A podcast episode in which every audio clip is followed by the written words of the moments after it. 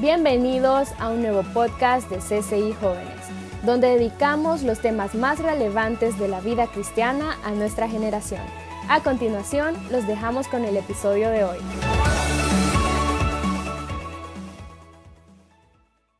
Quiero que ahí donde estás le digas al Señor Padre, háblame, háblame. Ahí en lo personal, en tu corazón, dile al Señor, háblame. Sabes, estamos en estas fiestas y y a veces olvidamos, ¿verdad?, de qué se trata, por qué celebramos.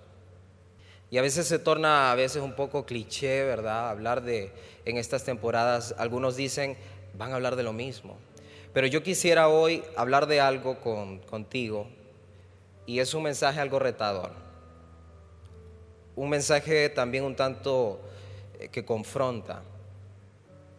Y está titulado así, tu nombre y tu memoria tu nombre y tu memoria. Y quiero que vayan conmigo a Isaías 26, versículo 8 al 9.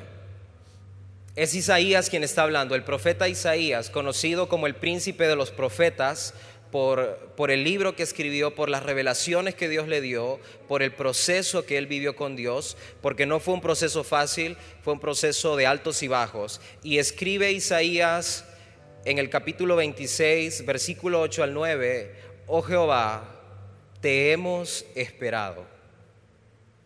Tu nombre y tu memoria son el deseo de nuestra alma. Con mi alma te he deseado en la noche y en tanto que me dure el espíritu dentro de mí, madrugaré a buscarte. Tú puedes leer todo el contexto de lo que está pasando ahí en Isaías 26.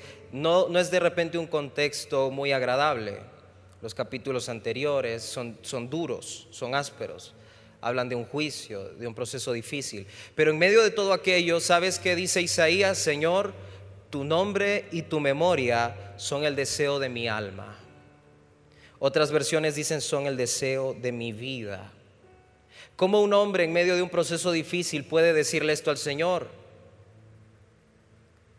¿Cómo en un, en un ambiente adverso alguien puede decirle al Señor, en medio de todo esto, sabes que Dios, tu nombre y tu memoria son mi deseo. Sabes, Isaías estaba hablando desde su ser integral. Él estaba hablando de lo que hoy conocemos como el yo, como el ego, aquello que te forma por dentro, el alma. Él estaba dominando su espíritu en medio de una situación difícil y le estaba diciendo a su alma, busca el nombre del Señor, busca la memoria del Señor, busca recordar a Dios en medio de estos tiempos, en medio de lo que estés pasando. Y este pasaje nos revela algo muy hermoso cuando lo vamos desgranando. Y es que primero dice Isaías, oh Jehová, te hemos esperado.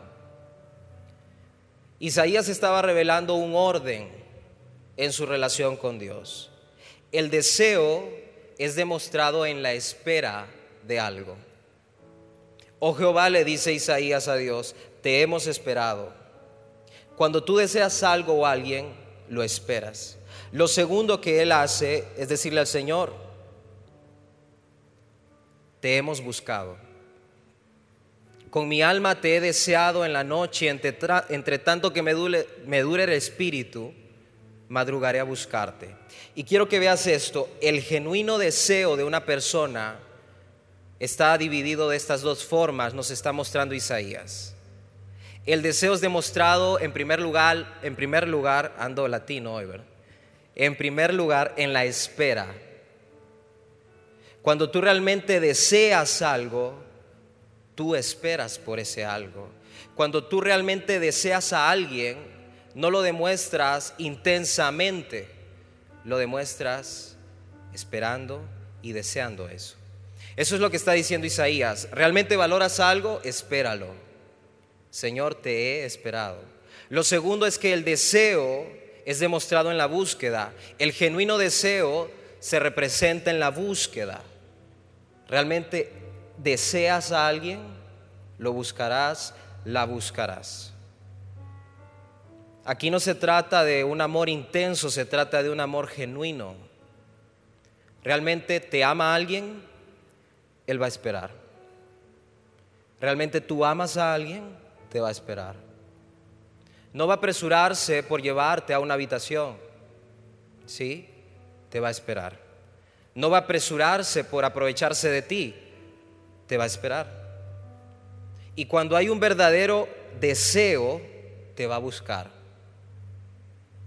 Vas a ver esperarte y buscar. Y es lo que está diciendo Isaías, Señor, te he esperado y te estoy buscando. Tu nombre y tu memoria son el deseo de mi vida. Así que quiero presentarte rápido en estos próximos minutos dos preguntas con las que te vas a enfrentar en tu vida cristiana. Dos preguntas que en algún momento te vas a tener que enfrentar con ellas. Dos preguntas que Jesús te hará. Dos preguntas que le hizo a sus discípulos y también te las hará a ti. Y nos muestran algo muy hermoso. La primera pregunta es esta. ¿Por qué sigues a Jesús? ¿Por qué? ¿Por qué sigues a Jesús? ¿Por tradición? ¿Por cultura? ¿Por religión? ¿Por bendiciones? Si hoy tuvieras que responder esta pregunta, ¿cuál sería tu respuesta desde lo más profundo de tu corazón? Cierra tus ojos ahí donde estás y hazte esta pregunta. ¿Por qué sigues a Jesús? ¿Por qué? Hoy en día esta pregunta ha causado un serio problema para la nueva generación, ya que las respuestas carecen de convicción y de sentido. ¿Por qué seguimos a Jesús? Quiero que veas la primera pregunta que Jesús te hará en algún momento en el ministerio, cuando tú le sirves, cuando tú lo comienzas a buscar. Juan 6, Dice lo siguiente, entonces Jesús, mirando a los doce, a sus discípulos, les preguntó, ¿ustedes también van a marcharse?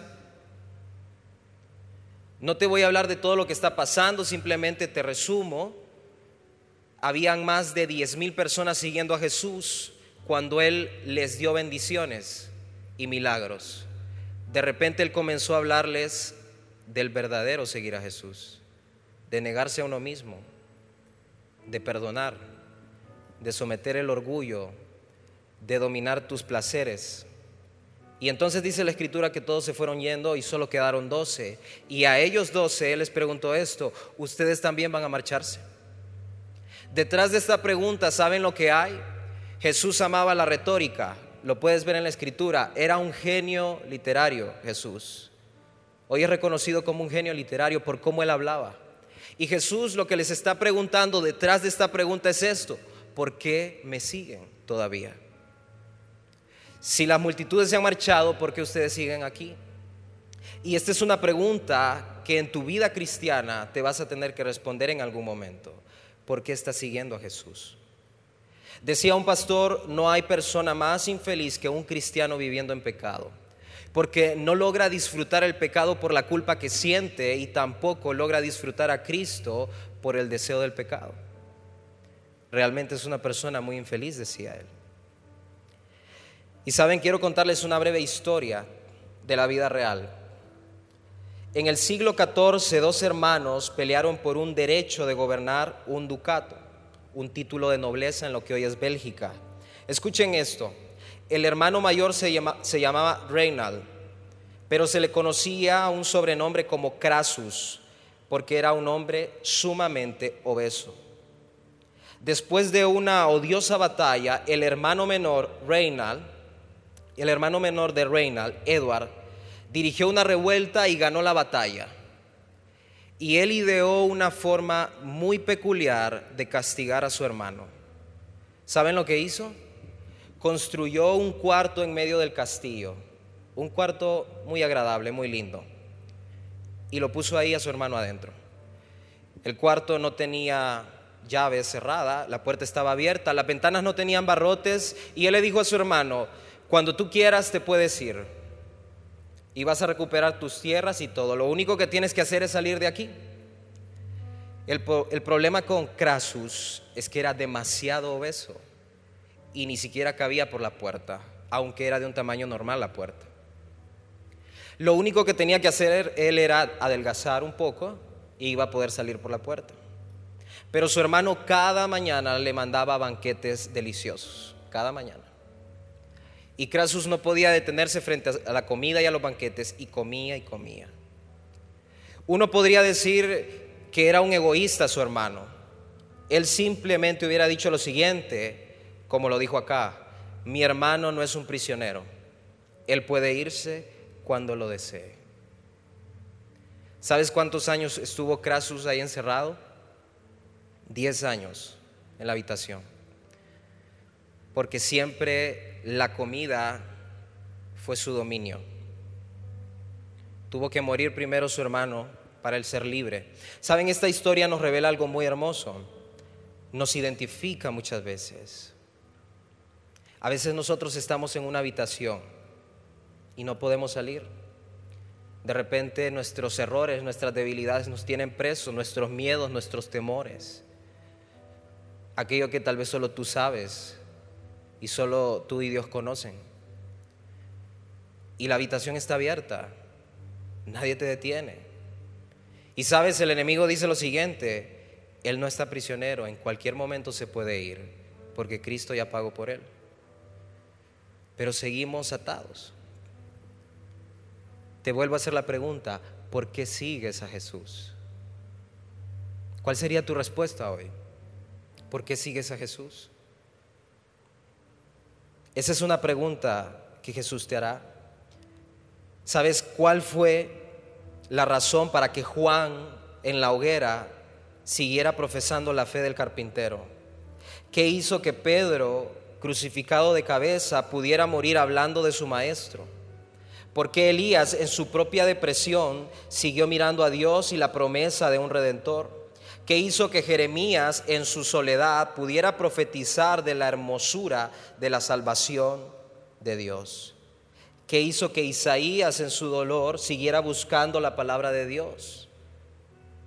Personas como tú y como yo, que pasaron depresión, pasaron soledad, angustia, pero siguieron diciendo lo mismo que Isaías, tu nombre y tu memoria son el deseo de mi alma. Puedes decirle eso al Señor en medio de tu dolor. Realmente Dios, tu nombre y tu memoria son el deseo de mi alma la palabra nos da la respuesta de por qué estos hombres y mujeres de fe lograron eso. Quiero que veas un pequeño esquema, rapidito. ¿Sabes lo que pasó con ellos? Ellos le conocieron. La diferencia de ellos, por qué Ruth siguió amando al Señor, por qué Esther lo siguió amando, ellos le conocieron. Al conocerle, le esperaron. Y al esperarle, le buscaron. Si tú realmente conoces a Jesús, le vas a esperar. Y si tú le esperas, le vas a buscar. Pero ¿cuál es el problema hoy en día cuando nos hacen esta pregunta? ¿Por qué, ¿Por qué sigo a Cristo? No hay una respuesta válida, no hay una respuesta sincera porque no le conocemos. Porque no le conocemos, no podemos esperarlo. Y porque no le esperamos, entonces no podemos buscarlo. Y entonces llegan las adversidades y nos desviamos, llegan las tentaciones y seguimos encerrados en el cuarto como Crasus, sin poder ser libres.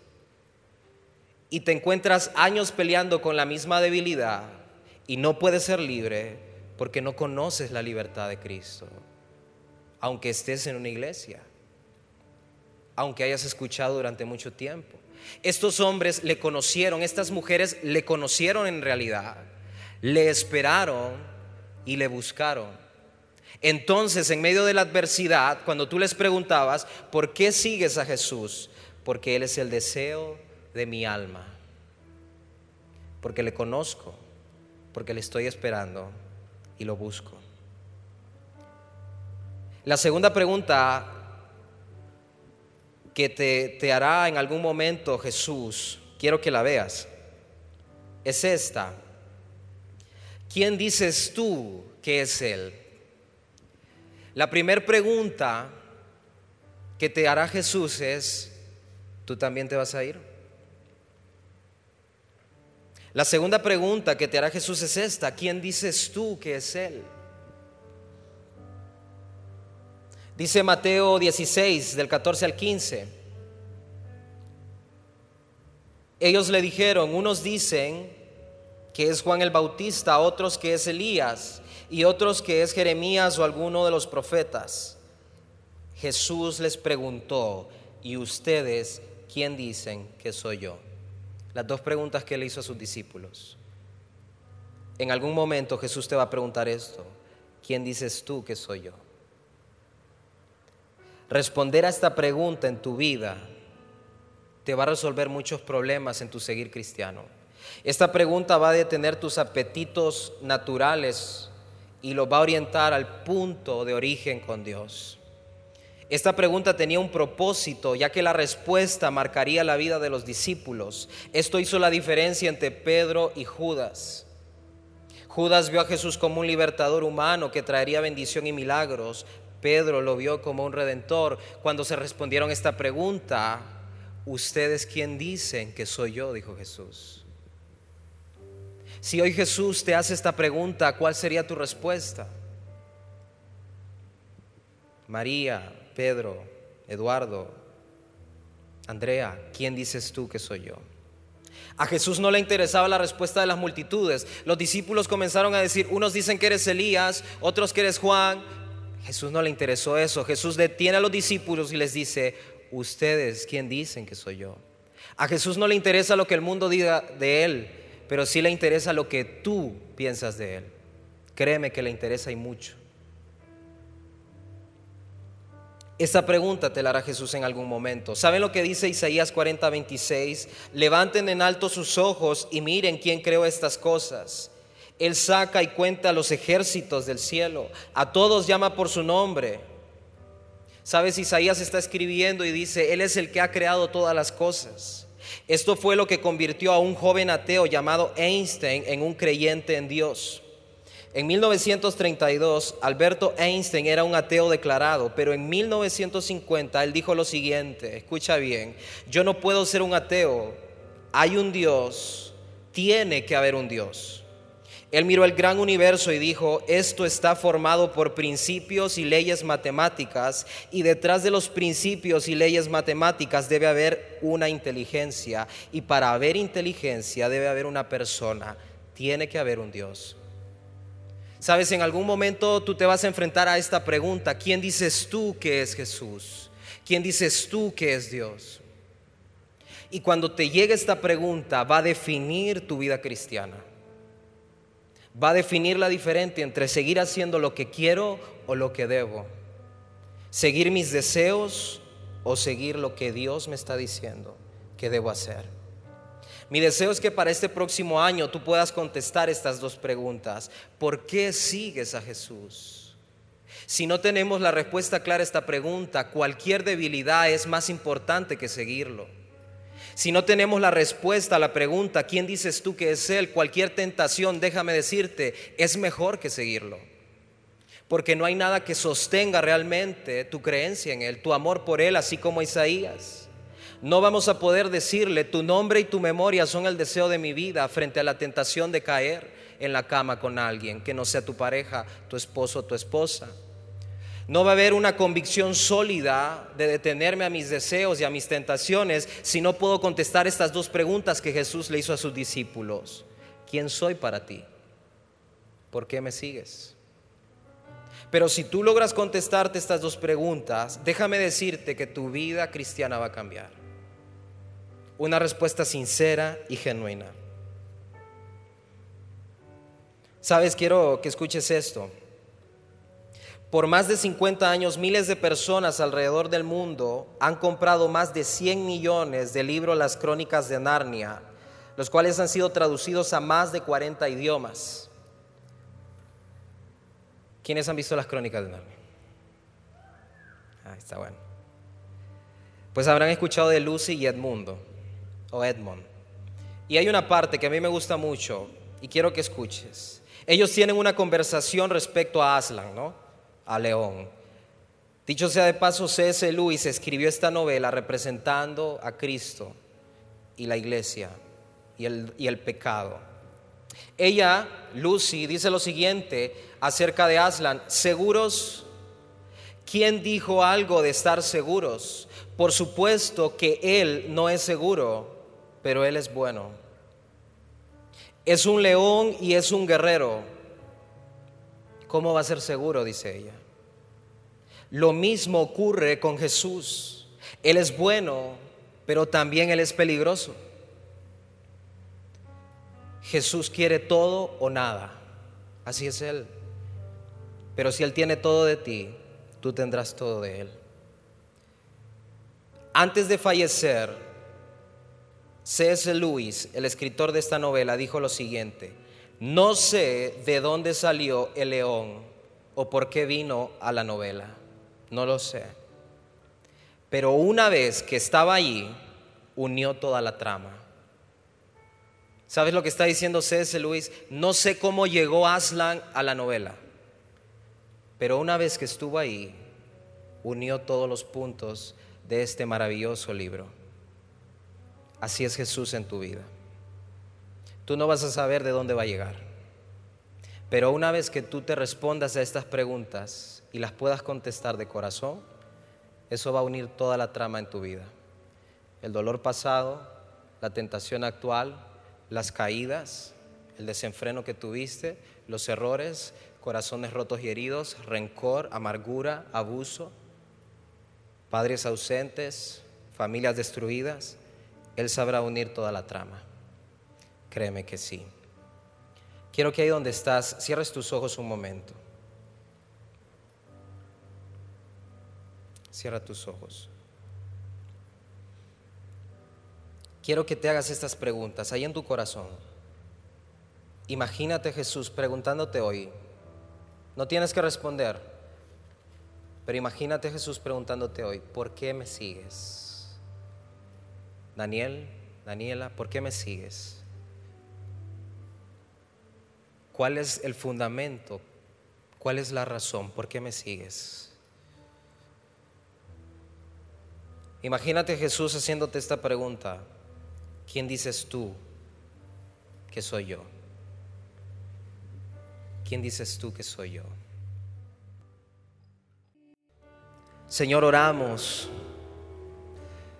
Oramos por nuestra vida. Oramos para que en el momento en que llegue la respuesta a estas dos preguntas, nuestro corazón sepa responder sabiamente. Señor, oramos para que en el momento en que tengamos que responder a estas preguntas, sepamos responder sabiamente. Yo oro en el nombre de Jesús por todo chico y toda chica que está aquí, que quiere responder esas preguntas y no sabe la respuesta. Es válido que tú no la sepas ahora.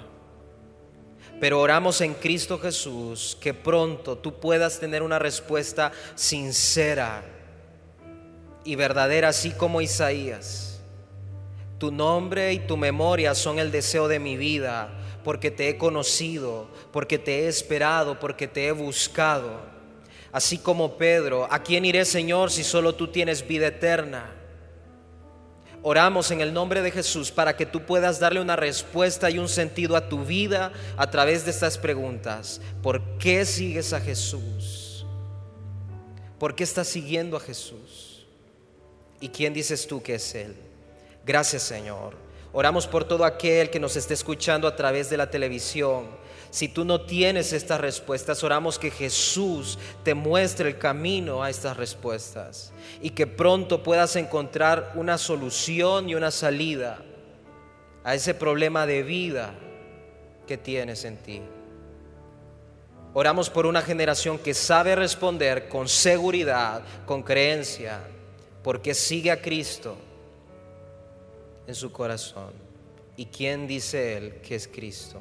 Gracias Señor, te adoramos, te exaltamos y tu nombre y tu memoria son el deseo de nuestra vida. En el nombre de Jesús. Amén, amén, amén. Un fuerte aplauso a Cristo chicos. Un fuerte aplauso. No, no se escucha. Más fuerte, más fuerte. Amén.